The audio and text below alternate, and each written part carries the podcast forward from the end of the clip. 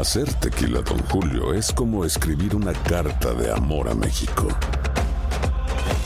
Beber tequila, Don Julio, es como declarar ese amor al mundo entero.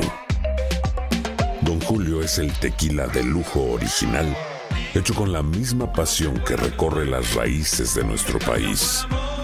Porque si no es por amor, ¿para qué? Consume responsablemente. Don Julio Tequila, 40% alcohol por volumen, 2020. Importado por Diageo Americas, New York, New York. Boost Mobile tiene una gran oferta para que aproveches tu reembolso de impuestos al máximo y te mantengas conectado. Al cambiarte a Boost, recibe un 50% de descuento en tu primer mes de datos ilimitados. O, con un plan ilimitado de 40 dólares, llévate un Samsung Galaxy A15 5G por $39.99. Obtén los mejores teléfonos en las redes 5G más grandes del país. Con Boost Mobile, cambiarse es fácil. Solo visita boostmobile.com. Boost Mobile, sin miedo al éxito. Para clientes nuevos y solamente en línea, requiere AroPay. 50% de descuento en el primer mes requiere un plan de 25 dólares al mes. Aplican otras restricciones. Visita boostmobile.com para detalles. Lo mejor, lo más impactante, está por venir en Tu vida es mi vida. De lunes a viernes a las 8 por Univisión. El siguiente podcast es una presentación exclusiva de Euforia On Demand. Bienvenidos a todos los que se unen a la audición, que es una clase radial que damos todos los días aquí por WKQ 580. Aquí está uno de mis estudiantes, Wilfredo Otero, que es el, el malo. Eh, ustedes saben que hay estudiantes traviesos. Wilfredo es el estudiante travieso aquí. Y que nos escuchan a través de la radio 580 en San Juan, 1420 en Ponce, 600 AM en Mayagüez. Y a través de Euforia, la aplicación para teléfonos inteligentes que usted puede escucharnos también, o el Facebook de WKQ580, donde también cuando yo estoy aquí en el estudio de San Juan nos puede seguir y ver. Se quejan, he visto algunas de las transmisiones de Facebook después de que termine el programa y hay gente, bueno, que todavía no entienden bien Facebook y se quejan de que yo no les contesto lo que me están poniendo por ahí es que, miren, para que lo entiendan, yo no estoy viendo eso. Yo estoy aquí en un estudio con la información que voy a compartir con ustedes, el, control, un micrófono, la, la, pantalla, es decir, la cámara que, que permite que usted y yo nos veamos por Facebook está y los comentarios aparecen hacia el otro lado de la cámara, no hacia el lado que yo estoy. Por lo tanto, es difícil, amigos, que yo pueda adivinar aunque bueno, a la, luz de lo que pasa en, en esas transmisiones de Facebook, ya yo casi puedo adivinar lo que ustedes van a escribir. Hay de todo. Bienvenidos a todos y gracias por estar ahí. Bueno, estamos ya entrando en la recta final de la sesión legislativa de este año 2018. Esta es la sesión que es constitucional, es decir, la, la, sesión que manda la constitución, que empieza en enero y que termina en junio de cada año. La segunda sesión que le llaman no es constitucional, es una ley que se aprobó para crear esa otra se segunda sesión. Pero esta, la parte importante que tiene esta primera sesión del año es que contiene el proceso de aprobación del presupuesto. Bueno, déjenme poner eso en pasado. Era la parte impo importante y contenía ese proceso de aprobación del presupuesto. El proceso de aprobación del presupuesto, después de la aprobación de la ley promesa, es una certificación de la Junta de Supervisión Fiscal cuando la Junta estime que debe certificar el presupuesto vigente en Puerto Rico. Así que eso está por suceder. Pero obviamente el proceso que da la propia ley promesa hace que ese presupuesto tenga que ir a donde el gobernador, el gobernador lo envía a la Junta, la Junta lo revisa, le envía los comentarios al gobernador, luego el gobernador decide si lo cambia o no, si no la Junta lo puede certificar, pero si el gobernador lo cambia, como pasó en este caso, que hubo un, una negociación entre el Ejecutivo y la Junta, pues entonces ese documento pasa a la legislatura y allí debe darse más o menos un proceso parecido, aunque no igual eh, y eventualmente la legislatura tiene que hacer el proceso de aprobar el presupuesto o no, pero realmente la Junta tiene la última palabra y puede certificar el presupuesto aun cuando la legislatura no lo apruebe. Todo el lío está montado en si se van o no a poner de acuerdo el Senado y la Cámara en cuanto a la eliminación de la ley contra el despido injustificado, la ley 80 de 1976 que es la manzana de la discordia porque tiene en un hilo toda la aprobación del paquete presupuestario al que el gobernador y la Junta eh, acordaron. Y que además se ha convertido en un tema de índole político en el que políticos del PNP están cifrando sus esperanzas de despegarse de la manada y convertirse en héroes del pueblo y en que políticos de la oposición están cifrando sus esperanzas de tumbarle la cabeza al gobierno, porque esa es la naturaleza del proceso político partidista. Y pues eh, se han escuchado voces desde la legislatura este fin de semana. La última, la última escena de esta telenovela fue que la semana pasada la Cámara aprobó la eliminación de la ley 80 con unos cambios creando ahí un fondo eh, de mitigación de los despidos injustificados que, que ya yo les comenté aquí y escucho análisis un poco. Pero mire, ese fondo que lo tiene la Junta que eventualmente certificar y se convierte en una creencia del gobierno. Es decir, los que vayan a girar contra ese fondo se convierten en acreedores como son los bonistas y como son los suplidores a los que el gobierno le debe y aquellos que no han cobrado las prestaciones del gobierno y todo eso. Y eso tiene que ir al capítulo 3. Y, y para ver un chavo de eso van a pasar bueno, corre María y vuelve y corre, como decía mi abuelita. Por eso es que la Junta le dio el visto bueno. Porque si ese era el tema, para salir del asunto, pues vamos a salir de eso. La Junta sabe que para cobrar un chavo de ahí la cosa va a estar bien buena. Y entonces, bueno, Tomás Rivera Chats, después de que el gobernador lo tiró al medio, dijo, pero si es que el fondo ese quien lo propuso fue Rivera Chats en las negociaciones con la Junta. Entonces ahí Rivera Chats eh, dio para atrás y dijo, no, eso no fui yo, eso se habló, pero yo no fui. Y ahora eso no pasa por el Senado. Pero no sé si ustedes han notado, amigas y amigos, que hay un silencio sepulcral de parte del Senado.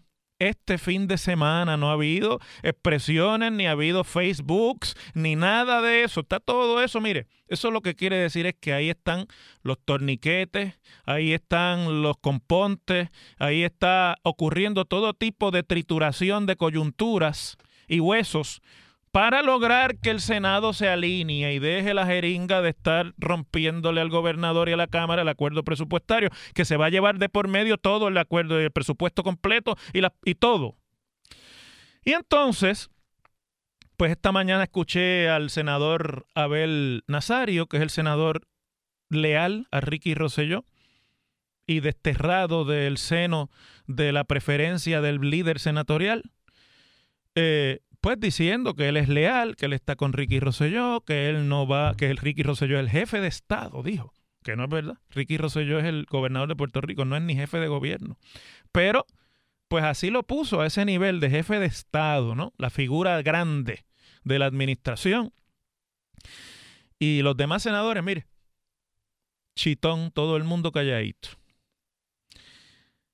Y eh, desde la Cámara, pues han salido algunas voces como la del presidente de la Comisión de Hacienda de la Cámara, que es el responsable de lo que se aprobó allá en la Cámara de Representantes y de lo que se va a aprobar en términos del presupuesto, Antonio Soto, Tony, de aquí de Guaynabo, decir que eh, espera que cada uno de los senadores debe evaluar la medida de manera independiente y tomar una decisión, o sea, que no sea el presidente del Senado el que decida por ellos mi petición, dice Tony Soto al presidente del Senado, es que evalúe la medida con el contexto total de la situación, o sea, se va a ir por el chorro el presupuesto y que permita que los senadores, como siempre, voten conforme a su mejor criterio. En el momento en que eso está diciéndose, yo le aseguro a usted, porque yo sé cómo se bate el cobre en la política puertorriqueña, que hay mil llamadas, reuniones, desayunos, copas, cenas, miradas de la puesta de sol desde la terraza de la fortaleza, que es una de las vistas más bonitas del Caribe entero, con los senadores para traerlos para el lado del gobernador para dejar al presidente del Senado que si quiere oponerse se oponga, pero que no ejerza eh, la presión que puede ejercer un presidente sobre sus senadores de mayoría si le da la gana. Mientras tanto, pues el presidente del Senado ha dicho que por ahí no pasa las enmiendas de la Cámara y que no, y que no, y que no, y que no, y que no. Pero mañana tiene una cita que él mismo convocó en Caucus a los alcaldes y a otros líderes del partido y a, los legisladores suyos para hablar la cosa en caucus, es decir, para hablar las cosas en arroz y habichuela y, y a calzón quitado, a ver si él todavía tiene el apoyo suficiente para tirarse la maroma de tumbar ese presupuesto. Y mantenerse firme. De lo contrario, ustedes verán en los próximos días unos anuncios en los que se llegan a unos compromisos bobos, pero compromisos, y dejan a todo el mundo libre de que utilice su albedrío y se acabó el evento, como yo les vengo diciendo aquí, desde que comenzó esta pugna, porque no hay nada como haber estado, estado allí para usted saber cuál es la lógica que impera siempre en los procesos de esta naturaleza. El presupuesto pues tiene que tener ahora unos números distintos porque la Junta envió un presupuesto eh, que era menor a los 9.100 millones que el acuerdo con el gobernador requiere, que son 700 millones más que los que el presupuesto que la Junta ha enviado a la legislatura. Y dice el presidente de la Comisión de Desarrollo Económico de la Cámara, Víctor Pared, y lo voy a citar, van a ser días de trabajo intensos. El presupuesto debe verlo Cámara primero y después el Senado. Así que lo que estimo es que la semana entera va a ser de trabajo. Escuchen esta otra esta frase, de cabildeo. ¿ah? y de buscar un consenso con ambos cuerpos y con el gobierno de Puerto Rico. Ese cabildeo y el consenso lo que quiere decir es a romper huesos, a torcer voluntades y a buscar la manera de que esto se acabe ya para nosotros poder disponer de un presupuesto que, como yo le expliqué el viernes pasado, le permite al gobernador un panorama reeleccionario. Sin eso, el gobernador no tiene ninguna oportunidad de presentar un programa de reelección de aquí a dos años. Las cosas como son, se los tengo que decir así. En WKAQ se abre el aula del profesor Ángel Rosa. Conoce de primera mano cómo se bate el cobre en la política. Las cosas como son. Profesor Ángel Rosa en WKAQ. Este muchacho tiene el dedo como sensitivo. Pero está bien, ya yo había dicho lo que iba a decir. Después sí se me, me acuerdo que era lo otro que les iba a decir, que es importante. Tengo que hablarles de lo del código ese eh, civil, pero bueno, el, el dedo estaba sensitivo, así que vamos a cambiar de tema. Hoy está el Comité de Descolonización de Naciones Unidas sesionando en una audiencia sobre el caso de Puerto Rico. Esa es la sesión número fácilmente 45 o 50 de ese comité sobre el caso de Puerto Rico, porque es una, eh, siempre esas vistas del Comité de Descolonización son y han sido una estrategia del movimiento independentista de Puerto Rico para no para que se abra el caso de Puerto Rico que está cerrado desde la resolución 748 de 1953. Ese caso la ONU lo cerró y dijo que en Puerto Rico había habido libre determinación, que Puerto Rico ya no era una colonia y que tenía un arreglo de gobierno permanente con los Estados Unidos y cerró el caso desde el 53. Por lo que se plantea el asunto al comité, sabiendo que la resolución no va a llegar al pleno de la de la ONU nunca, mientras Estados Unidos no quiera, no va a llegar es porque fundamentalmente le sirve para que el movimiento independentista que no está de acuerdo con lo que pasó en Puerto Rico en 1950, en el 51 y el 52 y al que se le han ido uniendo voces más allá del independentismo, hasta los estadistas han ido a deponer ahí, bajo el liderato de Pedro Rosselló. Y los populares también, en su momento, depende de quién esté al mando del Partido Popular, deciden si van o no a ese proceso que es un proceso fútil simplemente sirve para ventilar en la comunidad internacional a boca de jarro abiertamente que el sistema político de Puerto Rico no está resuelto nada y que en Puerto Rico sigue habiendo un problema de coloniaje. De eso es que se trata esas vistas. Estados Unidos cerró el caso por iniciativa suya en el 53 cuando logró que la ONU aprobara la resolución 748. Pero les quería mencionar de estas vistas de hoy que fundamentalmente yo estuve observándolas por la mañana un ratito y luego leyendo los informes de prensa, lo que dejan ver es que esas vistas, las de 2018 por lo menos, tienen absolutamente cero importancia en la discusión sobre el tema de Puerto Rico en el mundo entero. Que ni en esas vistas realmente ha estado el liderato político independentista y no han estado ningún, en inglés llamarían big name, ningún nombre notable de la política partidista identificado con la independencia o con la soberanía o con cualquiera de los movimientos de libre determinación que se llevan ante ese comité para convencerlo de que se presente ante el Pleno de Naciones Unidas una resolución que le exija a los Estados Unidos un proceso de libre determinación y descolonización como manda la resolución 1514 Romanos 15 de la Asamblea General de Naciones Unidas.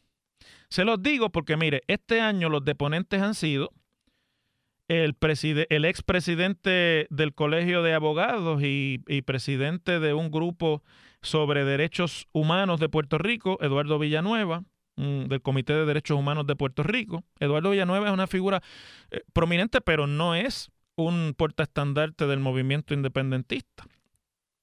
Estuvo también el vicepresidente del Colegio de Abogados, no la presidenta, eh, digo el presidente, que es Edgardo Román, Estuvo Ángel Figueroa Jaramillo, que planteó que eh, el derecho, eh, déjenme buscar la, frase porque se las quiero leer. Ángel Figueroa Jaramillo planteó allí que el acceso a la energía es un derecho fundamental de la humanidad y que por lo tanto vender la Autoridad de Energía Eléctrica viola ese derecho fundamental de acceso a la energía, según él.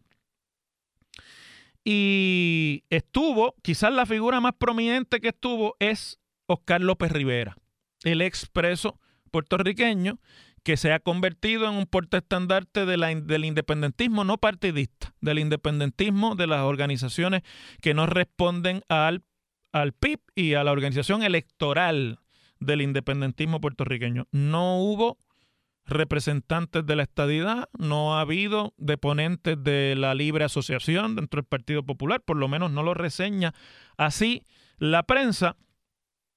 Y me parece que hay una, frase que leí en el artículo que sobre estas vistas escribió hoy José Delgado, que es el, el corresponsal del Nuevo Día en los Estados Unidos y que pues está cubriendo las vistas del Comité de Descolonización, que dan la clave sobre eh, dónde es que realmente va a haber la oportunidad de que se ventile por lo menos una, una discusión sobre Puerto Rico de mayor calado y de mucha más influencia que la de que se dé hoy en el Comité de Descolonización.